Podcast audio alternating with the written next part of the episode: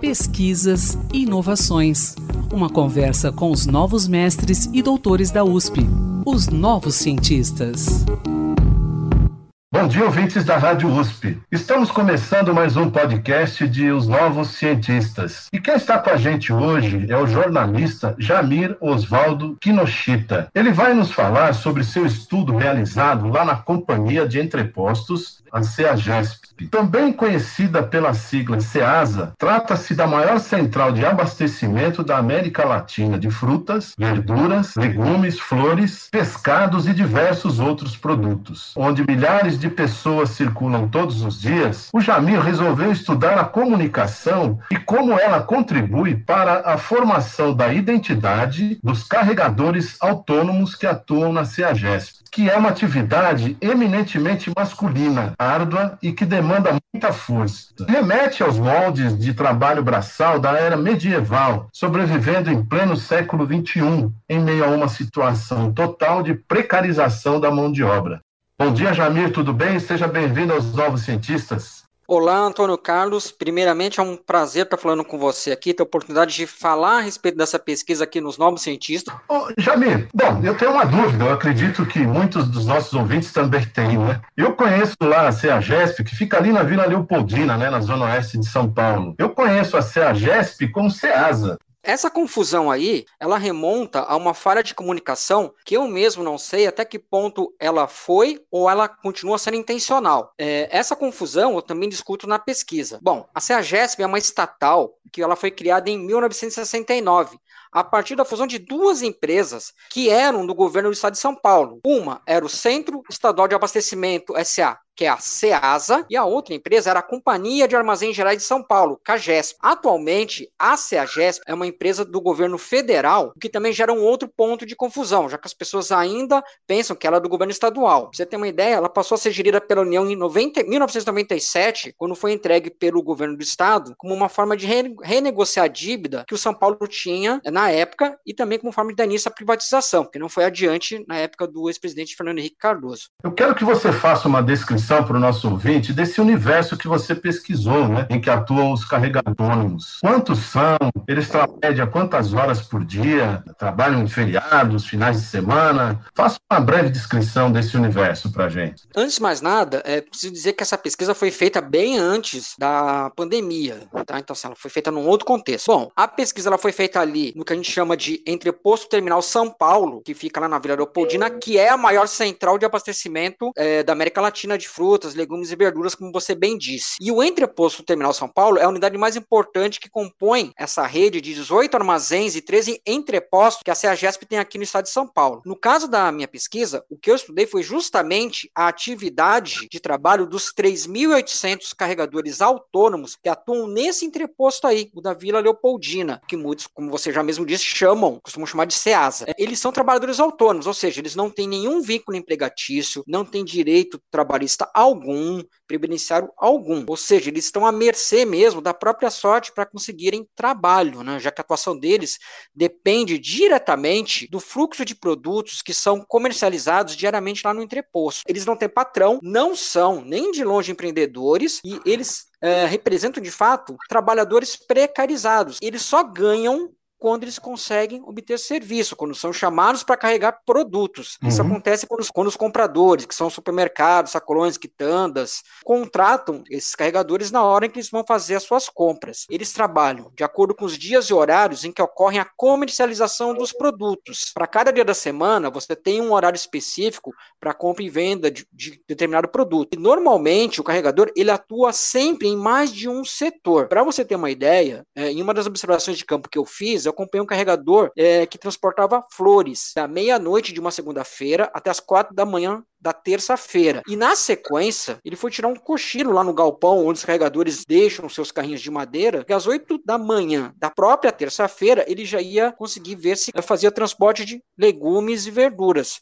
Por conta disso, a gente não tem como quantificar uma média de horas trabalhadas, porque isso varia muito de acordo com a necessidade do próprio trabalhador para garantir o seu sustento da sua família. Mas eu posso garantir a você que, no geral, eles trabalham várias horas por dia e quase todos os dias, o que inclui inclusive os feriados e os finais de semana. Entendi. Você estudou especificamente dois setores, né? O comércio de flores e de pescado. Há muita diferença no trabalho desses, nesses dois setores? O entreposto ali da Vila Leopoldina, ele funciona praticamente 24 horas não para. Você imagina que nós estamos falando de um espaço de 700 mil metros quadrados e que os carregadores percorrem isso diariamente, movimentando cerca de 12 mil toneladas de é, produtos por dia. A gente está falando de um local que tem 2.800 permissionários, que são os donos dos boxes comerciais, vendem produtos de 1.500 municípios brasileiros e de, de 19 países. Isso aí faz uma movimentação média de 280 mil toneladas, mais ou menos, de produtos por mês. A minha ideia inicial era estudar o trabalho dos carregadores nos mais variados setores, mas devido uhum. a essa grandiosidade que eu comentei com você, isso ia ficar inviável. E além disso, como lá no entreposto passam diariamente 50 mil pessoas e 12 mil veículos, isso ia ficar extremamente difícil e até perigoso fazer isso no período diurno, por conta dessa alta movimentação, porque lá você não tem calçada, você, só, você tem ruas que são disputadas por pedestres, carregadores e os caminhões. Então, uh, ia ser muito complicado fazer eh, essa, essa pesquisa no período de Uno, sem o risco de acontecer algum acidente. Por isso uhum. é que, após uma conversa com um dos diretores do sindicato dos carregadores, é que eu percebi a diferença que existe no comércio de flores e de pescados em relação aos outros produtos. No caso das flores, a, a venda, que é feita ao atacado e também ao varejo, ela acontece de segunda para terça-feira e de quinta-feira para sexta-feira. Ou seja, da meia-noite da segunda-feira até as nove e meia da manhã da terça e o mesmo meia-noite da quinta até as nove e meia da sexta-feira. Nas flores, a gente encontra é, uma peculiaridade que é o fato de você ter os carregadores com mais idade, são carregadores mais idosos, na faixa dos 60 anos, justamente porque é uma carga mais leve, mais fácil de ser transportada, também porque ela demanda bastante delicadeza no jeito de você manusear as flores e as plantas nos carrinhos e também para andar com elas nos carrinhos. Por outro lado, em relação ao pescado, que acontece, a venda acontece só para o atacado e é de terça a sábado, das duas da madrugada às seis da manhã, a gente encontra um outro perfil de carregador. Primeiro, porque a mercadoria é mais pesada, já que além do pescado, o carregador carrega dentro das caixas gelo, tá? E por isso, lá você encontra carregadores mais novos, que têm mais força, mais energia para fazer esse tipo de transporte, que, e que também demanda o uso obrigatório de bota de borracha e luva, para você poder evitar acidente ali. Então, vendo o que acontece nesses dois setores, foi possível perceber que existe um jeito particular do carregador transportar cada tipo de produto. E é esse conhecimento que é adquirido na prática do dia a dia pelo carregador e transmitido também oralmente na base da observação é que faz com que o trabalho do carregador nem de longe seja repetitivo e nem monótono. Não é como se a gente tivesse uma fábrica em que você tem um protocolo sequencial para fazer a produção. Não existe rotina lá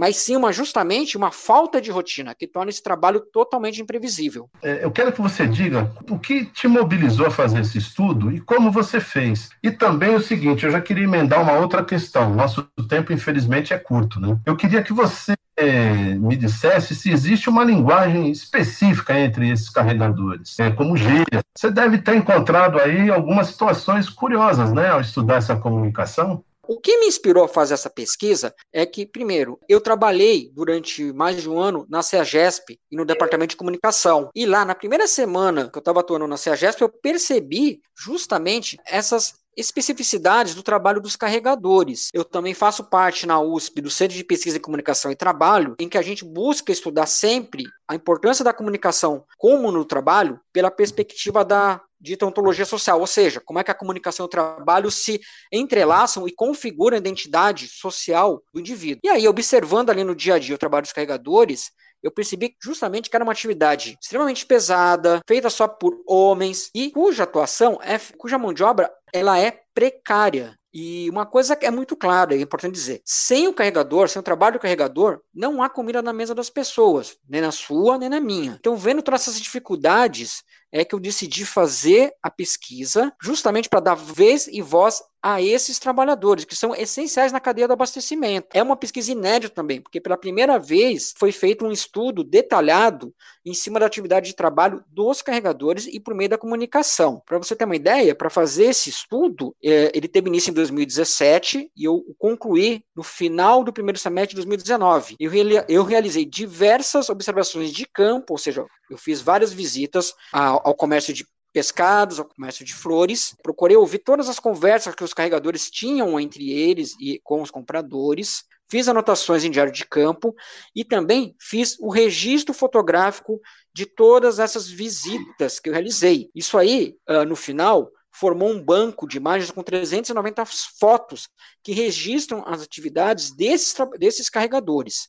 Eu não utilizei questionário por sugestão do diretor do sindicato, pelo fato de que os carregadores não gostam de responder esse tipo de pesquisa por questionário. O que eu fiz posteriormente foram entrevistas aprofundadas com os carregadores do setor de pescados e flores, além de reconstruir a própria história da CEAGESP e também o papel do sindicato dos carregadores, que é importante para a gente entender em que contexto estão inseridos os profissionais. E você também falou sobre linguagem. O que chama bastante atenção é que não existe nenhuma linguagem específica entre os carregadores. Você não tem gíria, você não tem nenhum termo técnico que é utilizado no desenvolvimento da atividade. E aí, se a gente for pensar em comunicação, que é um dos pilares da minha pesquisa, que fica muito claro ali é que não existe o uso de redes sociais, nem mesmo de WhatsApp, no caso dos carregadores. Celular para os carregadores não tem serventia alguma no trabalho. E como é que é feita essa comunicação? É o boca a boca. Os carregadores fazem interlocução diretamente com vários públicos que circulam pela CEAGESP, com os permissionários, com a direção, com os compradores. E é justamente pelo boca a boca que eles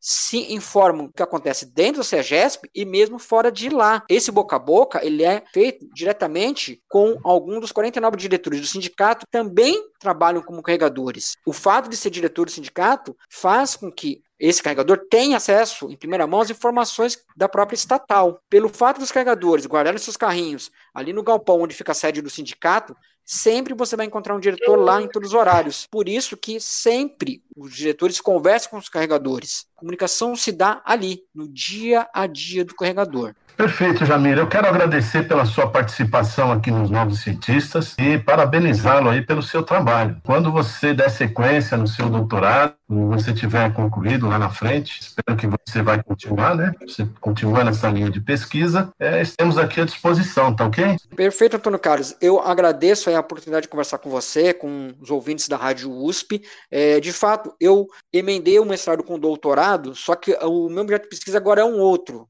Vou estudar, na verdade, agora a questão dos trabalhadores eficientes físicos, né? Enfim, é uma outra pesquisa, perpassa um pouco para essas questões que eu vi ali na SAGES, sobre comunicação no trabalho, mas enfim, agora é uma outra pesquisa. De toda forma, eu agradeço muito a oportunidade por estar aqui com você. Tá ok, Jamir. Pesquisador, se você quiser falar sobre seu estudo, sua pesquisa, envie-nos um e-mail para ouvinte.usp.br. E quinta-feira que vem tem mais e até lá. Pesquisas e inovações. Uma conversa com os novos mestres e doutores da USP, os novos cientistas.